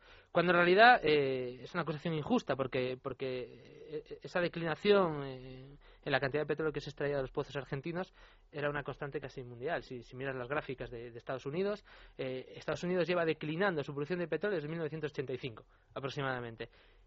Solo el año pasado y en 2010 comenzó, comenzó otra vez a aumentar su producción precisamente por el descubrimiento de los shale gas en el estado de Texas y en el de Dakota, que han hecho aumentar sus reservas de petróleo un 40%. Igual que las de Argentina se han multiplicado ahora mismo por 10 al descubrir eh, vaca muerta. Es decir, el shale, el shale gas, el shale oil, es lo que está haciendo que las reservas de petróleo del mundo sigan aumentando. Es decir, ahora queda más petróleo del que quedaba hace dos años. Lejos de agotarse, cada vez hay más. A mayor precio y más caro, pero cada vez hay más. Otra duda. Eh, decía yo que es una extensión aproximada de 30.000 kilómetros cuadrados. ¿Sobre cuánta extensión, por decirlo de alguna manera, tiene derechos de, extracción? El 49%, si no recuerdo mal. Lo, explicó Brufao el otro día en una, en una transparencia que hizo, en una presentación. Representaban, yo creo que representaban el 40% de las reservas de la compañía. El 49% del dominio minero que IPF posee sobre esta formación. Y la valoran los analistas internacionales dándole un valor neto de un dólar por barril de petróleo eh, no por barril de petróleo, ¿no? Un dólar, eh, la valoran en 13.700 millones de dólares. y el resto entonces de la extensión hasta completar esos 30.000, eh, ¿quién tiene derechos allí de...? Pues la verdad que no se están explotando en este momento y, supongo que las licencias tienen, las licencias las dan las provincias, en el régimen las dan y las quitan. ¿Cuánto sé yo de eso de dar y quitar licencias? Eh, no de eso, de radio, pero, pero bueno, sí, sí, sí, sí. sí. No, este es un, este es un caso eh, hipertrófico de populismo energético, ¿no? Esto, el populismo del de, gobierno argentino. Oye, em, ¿cuál sería ahora mismo una política responsable energética para un país como Argentina? Imaginemos que tiene a un presidente responsable, a un ministro responsable. Es que tú no puedes, ¿Cuál sería una política? Es que tú no puedes programar una política responsable energética cuando la política en general es Bien, pero digo, ¿cuál, cuál sería lo Lo digo porque vosotros habéis hablado antes eh, exactamente que estaban eh, importando cuando... Pues en este momento yo, yo pienso que hubiera sido un poco sincerar los precios del mercado interno mantener obviamente el. Porque el, petróleo, para entendernos, por favor, si cometo errores al, al, decirlo me lo decís, pero el petróleo eh, de IPF no es un petróleo que, es, quiero decir, es una cosa que se queda en Argentina, que se, que se queda en, las gasolineras de Argentina. No, no, no, no, muchas veces las empresas y las empresas podían extraer y exportar y de hecho lo exportaban y por eso tenía que importar este hidrocarburos a Argentina, pero era por, por la regulación de los precios que había ahí que digamos forzaban lo, lo mismo que dije antes, una demanda interna cada vez más dinámica, pero con un precio máximo un precio muy regulado, pues las empresas buscan sus beneficios. Y si yo tengo que, eh, lo que produzco lo puedo vender más caro fuera, pues lo, saco, Es que Argentina, después, de, después del año 2001, eh, debido a la política de subvenciones que comentábamos antes, eh, pues tenía una, un crecimiento anómalo, porque al, ser la, la, energía estar subvencionada y ser artificialmente barata, eso desde luego alentaba cualquier cosa menos el ahorro. Es decir, se acaban sueldos de un día para otro. Se alienta eh, un derroche energético enorme, de, tal modo que Argentina está creciendo una demanda energética al 5% al año, desde el año 2001 hasta ahora. Eh, precisamente por eso, por tener una energía artificialmente eh, barata. Y además, Argentina es un país un tanto atípico en su estructura energética, porque normalmente un, país estándar lo que hace es que la mayor parte de su factura energética corresponde al petróleo. Es decir, el transporte se hace con petróleo. Pero en Argentina eh, tienen una alternativa, que es el gas. Es decir, allí los coches también funcionan con gas. Queman gas, gas natural. Tienen un depósito de gas, muchos de ellos. Sí, aquí en España antes los taxistas lo llevaban. Poca cosa, sí, no fue muy... Pero, allá todo, allá, es todo. muy extendido. De hecho, Argentina es un país atípico porque más de la mitad de su consumo energético es gas. Es gas. Consumen mucho más gas que petróleo. Cosa que no pasa en... En Irán también pasa, otra vez volvemos a Irán. Pero pasa en muy pocos países del mundo eso. Otra, otra, otro detalle de la perdón, ¿eh? de la expropiación de Cristina es que la, ha hecho completa, digamos, y de, lo mal, ¿no? Que de lo mal que lo hizo, es que ha sido muy viva y no ha hecho una empresa pública de esto, sino que la ha dejado como sociedad anónima con mayoría de control. ¿Y esto qué hace? Esto que hace que escape a cualquier tipo de control o auditoría, digamos, pública. No, está, no está auditada la empresa con su control mayoritario del paquete accionario, no está auditada por ninguna auditoría de la nación, ni ninguna sindicatura pública, etcétera, etcétera. Entonces, pues al final IPF sigue siendo una sociedad anónima claro, yo insisto en que eso, digo si, que esta, si dentro de Argentina no se va a poder reclamar y desde fuera... En... IPF no ha sido nacionalizada no ha sido estatizada, IPF ha sido kirchnerizada, es de ella. Eso, eso, se preguntaba Carlos Paña en este artículo a propósito de, la, de las declaraciones de Kisilov, en donde había hablado también de la opacidad de las cuentas, que dice que ahora ¿quién, quién va a solucionar eso con, la, con, con IPF en manos de, ellos? ¿no? Es que yo entiendo que pueda ser discutible que podamos entrar en la discusión de, de, bueno, una empresa privada, además extranjera, descubre unos yacimientos de petróleo en un país, ¿el petróleo de quién es? Ajá. Bueno, yo, el petróleo podemos discutir de quién es, pero desde luego el edificio de Repsol es mío. o sea, y que entres en mi edificio, a echarme de mi edificio, ya es, que atenta ya para empezar contra las normas de educación. Desde luego que no es raro que, lo, que sobre todo en las industrias como el petróleo estén en manos de, de los estados, no es raro, en la mayoría, yo creo, de los estados están eh, en control, de, por lo menos en control mayoritario de Estado. Lo que, lo que es pésimo es cómo se ha hecho. Y esto de hoy hago una cosa y mañana hago otra. efectivamente contra las normas de, educación hubo toda una performance muy bien muy bien pensada para apuntalar el, la, puesta en escena nacionalista y Claro, porque yo soy, soy ferviente pronuclear, estoy muy acostumbrado a que me insulten públicamente, pero nunca me habían llamado colonialista hasta esta semana. es un nuevo insulto en mi variedad, en mi elenco es que eso. Y eso tiene que ver con lo de que, no lo tocamos, pero rápidamente con lo de la discriminación hacia Repsol y no, ¿por qué no claro, claro, reestructuración de los a, los, a los demás? Era solo porque esto es una, primero eh, primero quiere sacarle un poco el, el halo este de confiscatorio, es decir, yo solo controlo el 51% y la forma más directa de controlar el 51% es sacárselo a Repsol que lo tiene, entonces y, y además por apelar a este eh, chauvinismo, nacionalismo absurdo de decir, pues pues le saco a los españoles que nos vienen que, nos quieren colonizar y, y, y, si hay un grupo argentino, pues pues bienvenido sea. de todas maneras es verdad que, que América Latina está eh, reproduciendo un cierto parámetro de, Guerra Fría y lo decía a propósito del acercamiento a, del acercamiento a China, ¿no? Con estos, eh, estos socios exóticos y, a los que a los que está apostando no guerra fría un poco más desordenada no eh, eh. una guerra fría un poco más más caótica no más desordenada que la que estamos la que estábamos acostumbrados no y efectivamente una guerra fría además mucho más inhumana creo yo porque porque aquí yo estoy de acuerdo con lo que con lo que se ha dicho es lo único que importa es el el, el vil metal ya incluso las alianzas ideológicas y eso eh, estamos en, en, la posmodernidad con lo cual eso no eso no cuenta Y, las excusas son falaces porque acusar a Repsol de, de sacar cada vez menos petróleo es cierto por culpa de su política que la cara B nunca la cuentan pero efectivamente, Repsol sacaba cada vez menos petróleo, pero de las 8 o 10 compañías petroleras que hay sacando, era la que menos dejó de sacar. Es decir, Petrobras, mm, su descenso fue un 16% entre 2008 y 2011, algunas dejaron de un 30% y Repsol dejó un 12%. O sea que la excusa tampoco mm. era cierta. Y, otra, clave de por qué pudo hacer esto, Cristina, es porque en Argentina la política está absolutamente pulverizada, la oposición política no existe, no existe como tal. Hoy en día la única oposición política que hay en Argentina es la prensa, son lo de Clarín y La Nación, y, lo suyo y, bueno, tibiamente, yo creo que acertadamente salió el alcalde de Buenos Aires, salió, salió, es el único político de la oposición que ha salido a oponerse. Lo que quiero decir es que si bien eh, Cristina esto hace esto en clave política interna, interna y, a, golpe de encuestas, hay una gran parte de los argentinos que obviamente ven que esto es un pegarse un tiro, como dijo Margallo, pegarse un tiro al pie, que esto al final va a traer malas consecuencias. y, la metáfora es válida, lo que pasa que la dijo en un momento.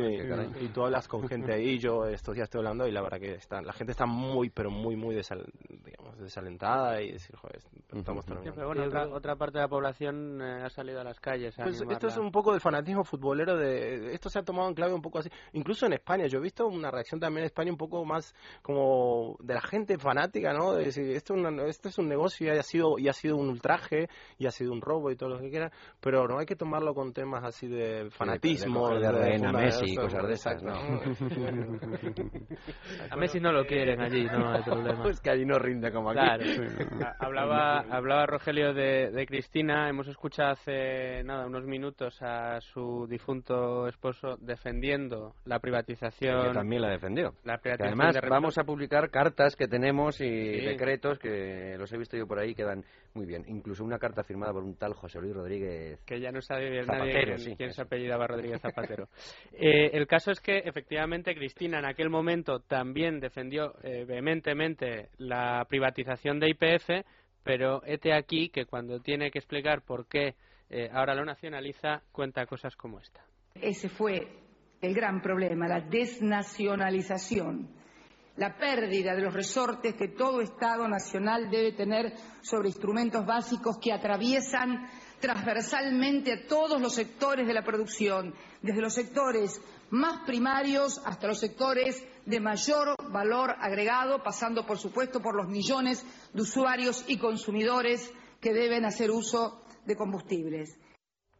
Rogelio, eh, mientras escuchábamos esto, me ha dicho una frase que parece escrita por Orwell. Dijo hace un par de días, Cristina, la historia no se construye como se quiere, sino como se puede, como justificándose. Eso está muy bien. Es que, luego, luego nos extrañamos de que, de que los ciudadanos pierdan el respeto a la clase política, pero claro, es que ella, en uno de sus discursos recientes de la semana pasada, ella admite y echa la culpa del déficit energético a la política de subsidios argentinos como si no tuviera nada que ver con ella. Es que hace, pero bueno, eso, hace, en España hace 16 meses, años hace 16 meses en un discurso, yo no sé si en el Congreso inclusive, pone a Repsol como e, e, ejemplo, empresa ejemplar. Tengo las declaraciones aquí. O sea que, pero bueno, aquí hemos asistido a cosas parecidas. Pero ahora nos extraña un poco menos. Aquí hemos asistido a discursos de ministros de Trabajo presumiendo de que daba prestación por desempleo a cuatro millones de parados. Diciendo, ah, pero no era que cuantos más era mejor. Acompañaremos también una carta en nuestra documentación a la excelentísima señora Cristina Fernández de Kirchner, eh, que comienza diciendo, estimada presidenta, quiero expresarle mi más sincero agradecimiento por el papel decisivo que jugó Argentina en la defensa de la candidatura de España como miembro del G20 eso está muy bien. Firmada por José Luis Rodríguez Zapatero, que no sé cómo se hubiera comportado en una crisis eh, como esta ahora mismo. De momento, bueno, ¿Qué más tenemos por ahí? Que he visto yo muchas cosas. Pues eh, tenemos también más sonidos, eh, Javier, de, de, esta semana. Sonidos Iba a coger el de la trompa del elefante, pero yo creo que lo, lo hemos... No, porque mira, aquí, y esto también se lo sabrá Manuel, hemos hablado de muchas funciones y formas de diagramas, y por ejemplo la del palo de hockey para explicar lo del cambio climático, pero la función trompa de elefante no sé cómo es, ¿eh? no, no, no, no me sale... Eh, quiero decir, porque como pone un elefante a la trompa como le dé la gana, entonces se vale cualquiera.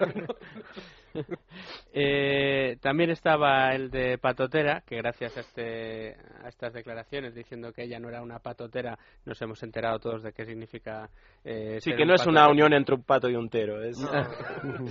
Pero ¿cómo se utiliza? Eh, ¿Es, ¿Es, algo similar a camorrista, o algo así, ¿no? especie de provocador. y no lo es. ¿No? No, no. Y dice que no lo es. Dice, dice, ¿no? Yo creo que lo define bastante bien. Y el que sí que quiero recuperar es eh, uno de que también generó bastante polémica, pero este no de Cristina Kirchner, sino de nuestro ministro de Asuntos Exteriores. Fue, eh, creo recordar que el pasado martes, no, el miércoles, eh, Margallo hablaba de la actuación de Estados Unidos y, de, y de la secretaria Clinton Parece que ahora ya se ha corregido eso, pero en aquel momento eh, Margallo decía esto. La respuesta de, de Hillary Clinton no me ha parecido todo lo entusiasta que a mí me hubiese gustado. Hemos hablado tres veces con la subsecretaria encargada de este tema y he hablado con el embajador de los Estados Unidos y le he recordado aquellos famosos versos de Bertolt Brecht que dijeron cuando vinieron a por los judíos yo no me preocupé porque no era judío, cuando vinieron a por los comunistas yo no me preocupé porque no era comunista y al final dice cuando vinieron a por mí ya no había nadie que se pudiese preocupar. Bueno, eh, esto es democracia, digo, democracia, diplomacia preventiva, ¿no? O sea, hablas eh, y, de repente reconoces que Estados Unidos no ha sido todo lo entusiasta que tú querías, no sé si es eficaz o no. A mí lo que me parece, eh, me parece desde luego un poco pueril es que por parte de nuestro ministro espere que después de haber despropiado una compañía privada, Argentina le dé validez a un acuerdo verbal. Eso es. es que me parece kafkiano totalmente. Un poco cándido. Hmm. Yo aquí, eh, yo ya que la mencionan a, a Hillary Clinton fue una de las personas que le escuché una de las frases para mí más lúcidas y más sosegadas en estos últimos días.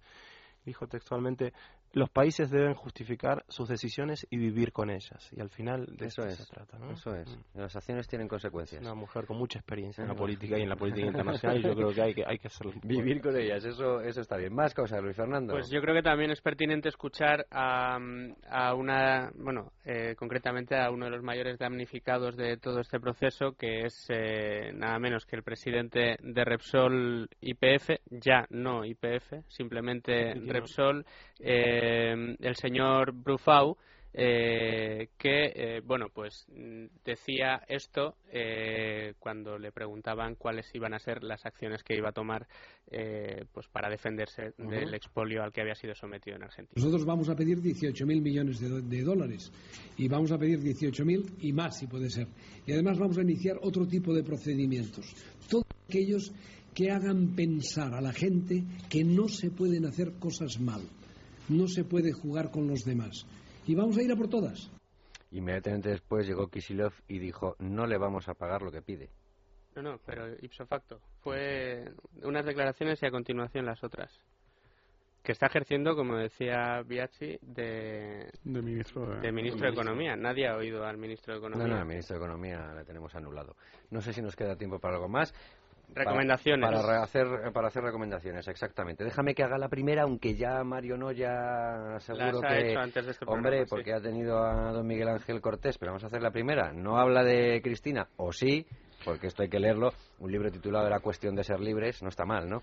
Eh, en estos momentos, Javier. De Cristina, Cristina no habla, pero sí que, sí que pinta el, el panorama. Véndelo, que yo todavía no lo he podido leer. Véndeme el libro, porque hay que Bueno, pues nada, el, el, libro es un ensayo cortito, pero yo creo que, que incisivo, eh, sobre los, los problemas fundamentales, ¿no? Los problemas que hay que, que repasar a 200 años de del eh, comienzo del, del, proyecto liberal en el, en el mundo hispánico. ¿no? Era cuestión de ser libre, se llama, porque efectivamente cuando surgió el proyecto liberal en el mundo hispánico se trataba de construir unas instituciones para unos fines determinados que mm, garantizaran la mejor forma de vivir eh, de la, del, del, hombre en sociedad de acuerdo a, a las ideas de, de, progreso, de realización individual, de eh, libertad, de eh, Estado de Derecho, de imperio de la ley, etcétera, que había eh, que se habían producido en la, en la, en, la, ilustración y yo creo que vale la pena volver sobre esos principios. Y 2012 es un buen año para leerlo. Y 2012 es un buen año para leerlo. Españoles de ambos hemisferios, ¿no? Eso es. ¿Eh? O sea que esa es una buena recomendación. Más recomendaciones, déjame hacer a mí otra. Dos artículos de dos personas que están aquí. Si, si ves que te robo todo, mm, ya me vas diciendo, expropiese. Pero sin eufemismos, dos puntos, atraco. Manuel Fernández Ordóñez en el diario La Gaceta el miércoles 18 de abril, pero lo colgaremos eh, con, con, permiso de Dávila, que no creo que se enfade, porque la verdad es que es muy, muy clarificador. Y el de Rogelio Viachi, El oro negro, de la viuda negra, que también eh, era bastante. Ella siempre que habla y da sus discursos, en alguna parte dice: si él me está escuchando. siempre llora, ¿no? Si él siempre se refiere a, a, su difunto esposo como él. Bueno, aquí Dieter Brandau lo bautizó como el Diony de la Pampa. Sí, bueno, Alguien decía el otro día que en Argentina ya no hay camisas negras, sino vestiditos negros. eh, Más cosas para leer. Bueno, eh, tendremos eh, debidamente publicado en la web de debates en, en Libertad eh, no solo eh, estas recomendaciones que acabas de hacer, Javier, también cartas a las que nos hemos referido, también el comunicado de, Repsol Zapatero, la de Zapatero, también aquel Real Decreto firmado por Cristina Kirchner en el 92 en el que apoyaba la privatización. Tenemos también eh, colgado eh, un papel FAES, América Latina, una agenda de la libertad 2012, que se ha convertido en libro y que tenemos y que es un trabajo que ha coordinado Guillermo Hirschfeld. también un trabajo de Xavier Reyes Mateus, que está aquí con nosotros, volver a la racionalidad jurídica del Estado, 200 años de constitucionalismo iberoamericano, además de eh, un eh, resumen de noticias eh, sobre este asunto, otros artículos de opinión como el de GES y Fernández envistió a la pared, Manuel el Llamas. Pepe García Domínguez también me gustó, ¿eh? Sí, sí, sí, la persona, la, Perona, 3.0. Sí, sí, En fin, todo el trabajo de documentación con el que nos hemos apoyado para hacer este programa estará debidamente publicado, como digo, en la web de Y si hay alguna mm, sugerencia más que alguno de los tres crea que debamos aportar, diga ahora o calle hasta que sean llamados al próximo programa que tiene que ser. Una más, una más, el, blog de Manuel Fernández Ordóñez sobre energía, que siempre lo recomendamos. Esa es herramienta necesaria para que te insulten por la calle. Hombre, no, sería lo mismo mi vida. no, por supuesto. No, no, solo si nos estamos despidiendo, digamos, solo decir esto de la confianza cuesta muy poco romperla, pero cuesta años recuperarla, digamos, como, y esto nos, nos va a traer, digamos, yo lo pongo en mi artículo, esto no son paradojas del destino, sino que es peronismo en estado puro. Entonces, Cristina Fernández Kirchner ha dinamitado la credibilidad, digamos, de, de, Argentina y ha hipotecado el futuro económico de los argentinos. Por ahora la Casa Rosada no se va a quedar a oscuras, eh, va a tener gasolina, un poco más el tanque del bulldozer este de las ambiciones desmedidas de Cristina, pero sin duda el pan para hoy va a ser hambre para mañana. Bueno, yo sí, puedo hacer una última recomendación. Eh, no me voy a referir lamentablemente a un bestseller, sino a un libro de 1852 que se llama Bases y puntos de partida para la organización política de la República Argentina de Juan Bautista Alberdi. Eso es, del argentino Juan Bautista Alberdi y sobre todo el capítulo que se llama de la legislación como medio para poblar y desarrollar la República Argentina. Oye, ¿y eso se puede encontrar? Y eso, yo, afortunadamente se puede encontrar, en Internet se puede encontrar Tenéis un libro de Carlos Rodríguez Brown que se llama, bueno, no me acuerdo cómo se llama, algo de liberales, pero hay un capítulo dedicado a Alberti que es buenísimo. Sí, algo de liberales debe ser. algo de liberales debe ser. me va a sonar a mí que va a ser algo de liberales. Pues estupendo, oye, pero se pueden recomendar, se pueden recomendar muchos, porque ya sabéis que libros aquí siempre recomendamos muchos. En fin, eh, Guillermo nos ha ayudado, ya se ha tenido que ir, pero le damos las gracias otra vez. Javier Reyes Mateo, muchas gracias. Rogerio Viachi, muchas gracias. Manuel Fernández Ordóñez, muchas gracias. Luis Fernando Quintero, muchas gracias. Tenemos mucho papeleo aquí encima. La semana que viene Dios dirá, porque tal y como está todo esto, eh, no merece la pena, Luis Fernando, prepararlo ahora. ya saltará un tema el miércoles. Aaron Arce, muchas gracias a los mandos y a ustedes hasta el fin de semana que viene. Gracias, amigos. Debates en libertad con Javier Somano.